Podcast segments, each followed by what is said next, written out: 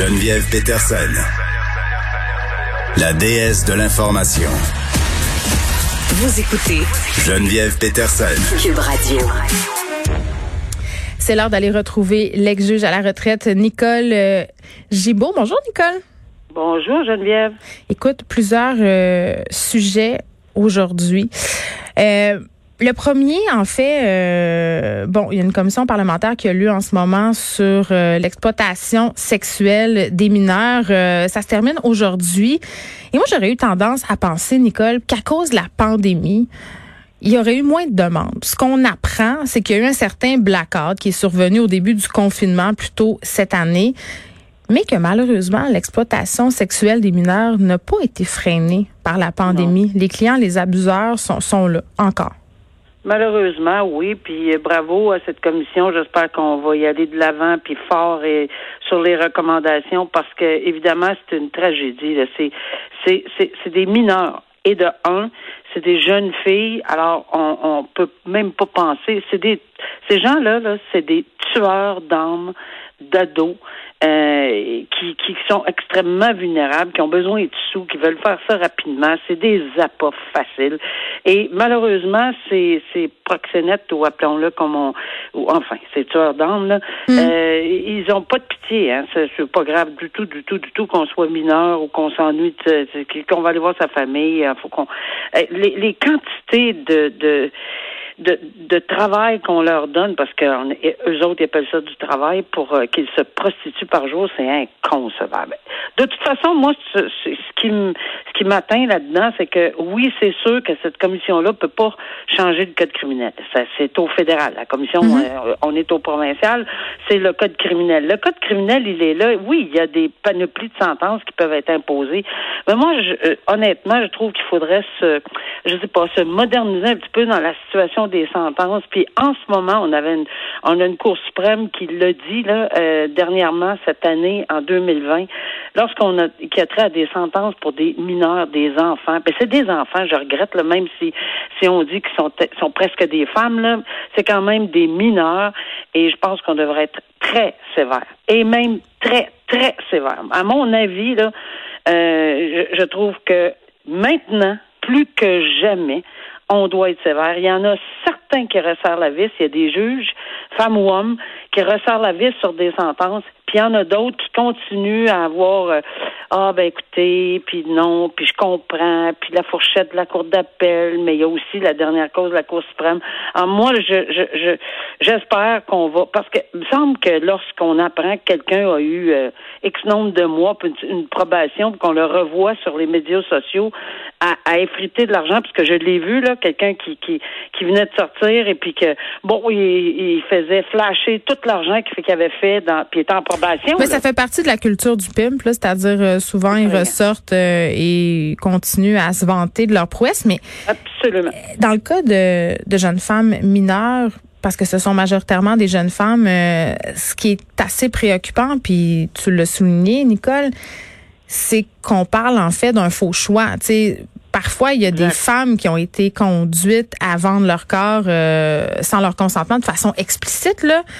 Euh, sont pas consentantes, ce sont des victimes euh, claires, nettes et précises, mais il y a parfois des filles qui se présentent devant le tribunal en disant euh, qu'elles étaient parfaitement consentantes, qui sont encore, en guillemets, sous l'emprise euh, de leur proxénète. Ça, on voit ça aussi, là. Tout à fait, tout à fait, mais je peux vous dire que ça, ça n'adoucit rien au niveau de de- d'une sentence. Au contraire, c'est c'est hautement répugnant pour un juge ou une juge d'entendre que que je, mais oui, mais j'acceptais. Je n'ai que en- je n'ai que deux ans de différence. Voici, etc.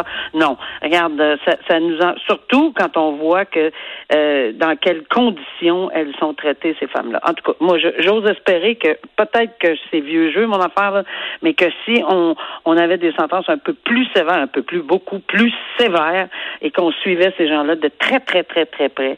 euh, Ouais. Peut-être que c'est. En tout cas, Ben, je pense que tu as raison euh, pour les sentences parce qu'il y a deux choses là-dedans. La première, je sais pas, euh, on a eu je pense c'est- il y a peu quand même là ce cas d'un proxénète qui avait eu accès à un téléphone en prison qui s'en servait Oui, pour exact. contacter les jeunes femmes euh, qui témoignaient contre lui parce qu'elles continuaient à être sous leur joug. Ça c'est Oui. une chose puis la deuxième c'est de dire à un moment donné le calcul est simple pour un proxénète, tu fais un peu de prison Et puis, tu fais le calcul, si tu gardes 15, 20 filles, tu sais, c'est énormément d'argent par année. Là. Une fille peut rapporter 2 300 000 par année. Fait que c'est quoi 11, 12 mois de prison comparativement à tous ces revenus-là? Il faut que ça soit dissuasif. Il faut qu'à un moment donné... Absolument rien pour eux autres. Tu as tout à fait raison. C'est absolument rien. Au contraire, quelqu'un qui... Mais ça augmente même leur street cred. Ça augmente leur notoriété dans la rue de dire, ah ben moi j'ai tant dedans puis je suis un tough je vais aller plus loin. J'ai vu, puis je me souviens pas dans quel dossier exactement, là, où on a remis quelqu'un en liberté pour arranger ses affaires en attendant d'avoir sa, sa sentence. Arranger ses affaires. Moi, j'ai déjà. Ça, ça veut dire qu'il peut contacter ses victimes, là. Ben, voyons donc, pas juste les victimes, d'autres personnes qui pouvaient euh, mettre en charge pendant qu'il va faire son son temps, là, son petit temps, là. Puis ça, ça m'avait vraiment outré. Je l'avais, j'avais commenté ce dossier-là. J'en revenais pas de dire, bon, on va vous donner une coupe de semaines pour, euh, pour organiser vos affaires. Organiser vos affaires, ben allô, euh, on savait tous et toutes, euh, ça prenait pas vraiment. Non, mais des fois, il y a des juges, Nicole, je sais pas si tu seras d'accord avec moi, mais il y a des juges qui errent. Là. Puis je digresse un peu, mais dans le cas d'une cause pour agression sexuelle, le juge qui est allé d'un commentaire en disant, mais on peut pas lui donner une trop grosse sentence, c'est un petit gars qui est promis un brillant avenir. Sais, à un moment donné. Non, regarde. Puis je, on va arrêter là parce que j'ai d'autres exemples. Mais je peux te dire, pour l'avoir vécu de mm. l'intérieur, sont pas toutes comme ça. Là. Je veux dire, c'est pas parce que un ou deux, puis on n'est pas fiers. Là. Ils n'ont jamais été fiers de nos collègues, mais encore moins de mes ex-collègues qui, qui, qui, qui, tiennent un tel discours. Enfin, mais il y en aura dans tous les milieux, malheureusement. Je veux juste dire, euh, avant qu'on passe à notre prochain sujet, qu'il y a un député solidaire qui a soulevé un chiffre de mémoire 11 11% des hommes au Canada ont déjà payé pour du sexe. quand même beaucoup de gens, ça. Hein? Énorme. Énorme. Bon. Un autre sujet euh, très le fun, on se parle juste de, choses déprimantes. Euh, pédophilie, pornographie juvénile, la décision acquittant un ex-avocat, Antoine euh, Gagnon. Lui est accusé d'importation de pornographie juvénile. Là. Je ne sais pas si vous vous rappelez, c'est la fameuse histoire de la poupée. Là. Euh, cette histoire-là n'a pas été portée en appel par le directeur des poursuites criminelles et pénales. Oui, euh, c'est ça, c'est exactement ça. C'est la question d'avoir commandé de la Chine une poupée. À l'allure d'enfant. Ben, à l'allure. Il fallait le décider. Premièrement, si elle avait l'allure d'enfant, alors c'était tout hmm. petit, c'était à peine euh, euh, quelques pieds de haut, avec une petite jupe rose, une petite jupe bleue, des petits cheveux roses, tous les accessoires, tous les orifices, tout. En tout cas, regarde, on va arrêter la description, là, c'en est gênant. Et le tribunal avait à décider, un, est-ce que ça, c'est du matériel pornographique? Est-ce que c'est une poupée pornographique? Ben oui, c'en était, là. C'est clairement, il a décidé que c'en était. Là où il y a il y avait un problème, puis on va comprendre pourquoi, c'est qu'il n'a pas témoigné et c'est son droit en défense de pas témoigner. Euh, ils, euh, ils ont argumenté que on ne pouvait pas prouver, hors de tout doute raisonnable, qu'il avait la connaissance de ce qu'il y avait à l'intérieur de cette boîte-là, parce que tous les sites qu'ils ont vérifiés n'allaient pas nécessairement donner une description de cette euh, poupée à, l'allure pornographie juvénile. je sais, regarde, je sais, je Il y a toujours bien une photo quelque part, là. Je veux dire, tu te commandes pas une poupée de même euh, par hasard euh, en disant Ah, je pensais que c'était une poupée d'une madame. Ils ont essayé, Geneviève, ils ont vraiment essayé de trouver dans ces ordinateurs etc. Bon, comment a-t-il? Il a fait certaines recherches.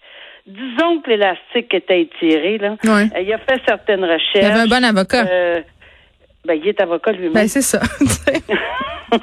Alors, euh, et, non seulement ceci, ben, je vais en ajouter une couche. Là, il avait fait une recherche sur le seul cas qui existait au Canada, Kenneth Harrison de Terre-Neuve, qui avait été acquitté parce qu'il disait qu'il savait pas ce qu'il y avait dans la boîte. Et effectivement, on n'a pas attendu longtemps. On a livré la boîte. Ça, c'est des, c'est des, des agents infiltrateurs. Ils ont livré la boîte avec la poupée.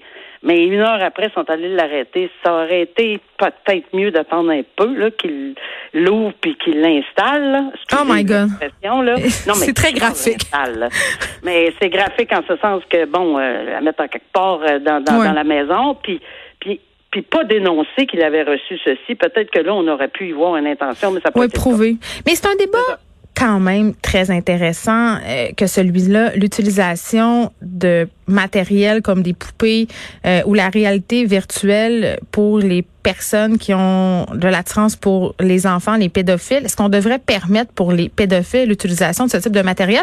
Puis euh, à ce niveau-là, les spécialistes quand même sont pas d'accord. Une branche euh, prétend que ça les empêche de commettre l'irréparable. Euh, de l'autre côté, on dit ouais, mais à un moment donné, la poupée sera plus assez ou les vidéos de réalité virtuelle et là, ils passeront à l'acte. Ben, ni toi ni moi, ni on est spécialistes entre les deux oreilles, mais honnêtement, là, je pense que moi, ça me, me reflète une espèce de, de, de c'est un peu déviant mais de, dans ce sens-là. En même temps, c'est déjà là. Est-ce que ça réduirait les, les pulsions? Je suis loin d'être convaincu. Euh, je ne sais pas. Mais de toute façon, ça me, ça me heurte, ça me choque qu'on vende des poupées enfants avec des orifices euh, pour faire ce qu'on fait avec. Euh, ça, ça, ça, ça m'horripile. Une autre chose qui te choque, euh, Nicole Gibault, c'est le mouvement anti-masque. On a eu droit à une manifestation monstre en fin de semaine au Saguenay. Là. Une question, là, choc, là, anti-masque, ça me choque, là. oui, mais mais il faut comprendre pourquoi. C'est que moi, là, quand je regarde ceci, puis là, j'utilise le mot qu'ils utilisent, ça me heurte énormément de voir toutes ces énergies déployées euh, ça me fait ça me fait capoter. Parce que pourquoi? Parce que tout ce qu'on entend et tout ce qu'on lit sur ces pancartes-là, c'est je. Je, mon, mon, mais, mon droit, mais, mais, moi, moi, moi, moi.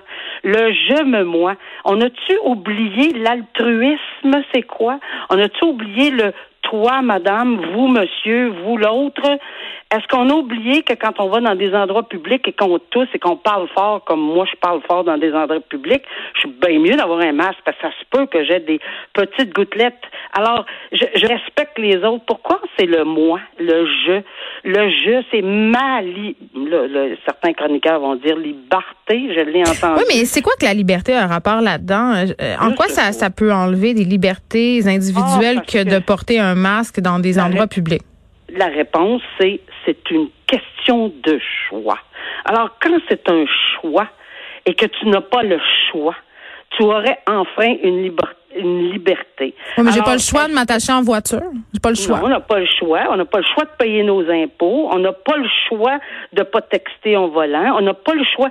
Il y en a beaucoup de pas de choix. Mais là, on a pris cette bataille-là. On est en pleine pandémie mondiale. Y a-tu quelqu'un qui va nous dire que c'est une conspiration à travers la planète complète, que tout ce beau monde-là s'est rencontré overnight à partir de la Chine, puis on dit bon, on va partir un virus. Quand on a puis on va, on va, on va faire ça, là. On va, on va comploter, on va faire exactement ceci.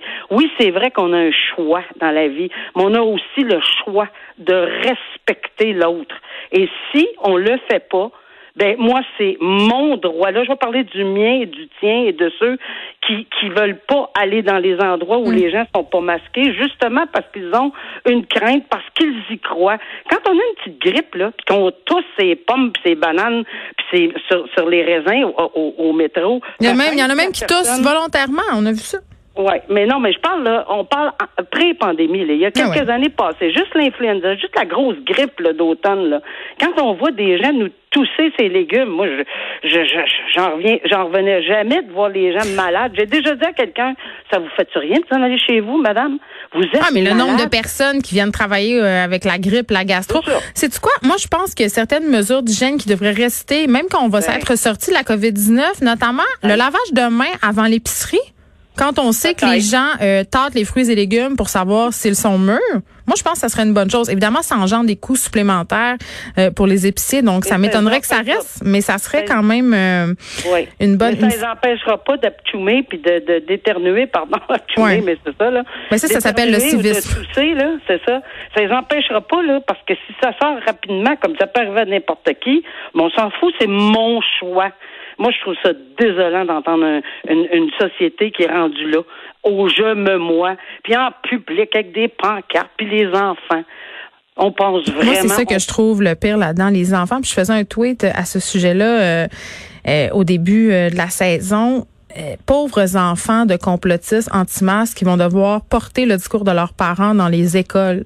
sais, ah, ça va être tellement lourd pour eux. C'est vrai, le bien collectif doit l'emporter sur le bien individuel. Puis il y a un ah, texte. ils croient pas. Ouais. Ils croient pas au bien collectif parce, parce que allô, je, pense qu'on a des laissez faire les scientifiques qui disent oh non, ça aidera pas, etc. Si on a une petite chance, moi là, je vais aller à 5% 2% Si on a une petite chance de pas tousser sur quelqu'un ou sur les vêtements de quelqu'un parce qu'on porte un masque puis on se protège nous-mêmes puis on protège les autres, on peut-tu le prendre en pandémie? On parlera de ça dans un an ou deux quand on aura tout réglé ces problèmes-là. Puis au niveau de l'économie, on veut-tu réouvrir les C'est qu'on perd rien à le porter, puis on peut perdre des ben, choses à ne pas le porter. Donc, à un ben, moment donné. si on veut ouvrir les endroits publics, puis qu'on veut s'aider un peu, pourquoi qu'on aidons-nous nous-mêmes un peu. Mm. Mon Dieu Seigneur, que c'est une perte d'énergie de s'en aller faire des, des, des, des, démonstrations pour la liberté. On le sait qu'on est libre. Mais là, on a un petit problème, là.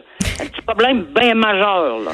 Je suis d'accord avec toi, Nicole Gibault. Merci. On te retrouve demain. Je souligne au passage pour euh, nos auditeurs, il y a un texte très intéressant qui a été publié sur le mouvement complotiste en fin de semaine par le journaliste Jeff Yates. Tu sais, on a tendance à rire des complotistes, à les ridiculiser puis à vouloir les invalider, mais on aurait peut-être avantage à se pencher vraiment sur ce que pensent ces gens-là et comment ça fonctionne. Peut-être qu'on aurait euh, plus de facilité à aller les rejoindre et à les ramener, euh, j'allais dire, sur le droit chemin. Ça fait un peu trop religieux, mais avoir un dialogue plus constructif avec eux. Merci, Nicole.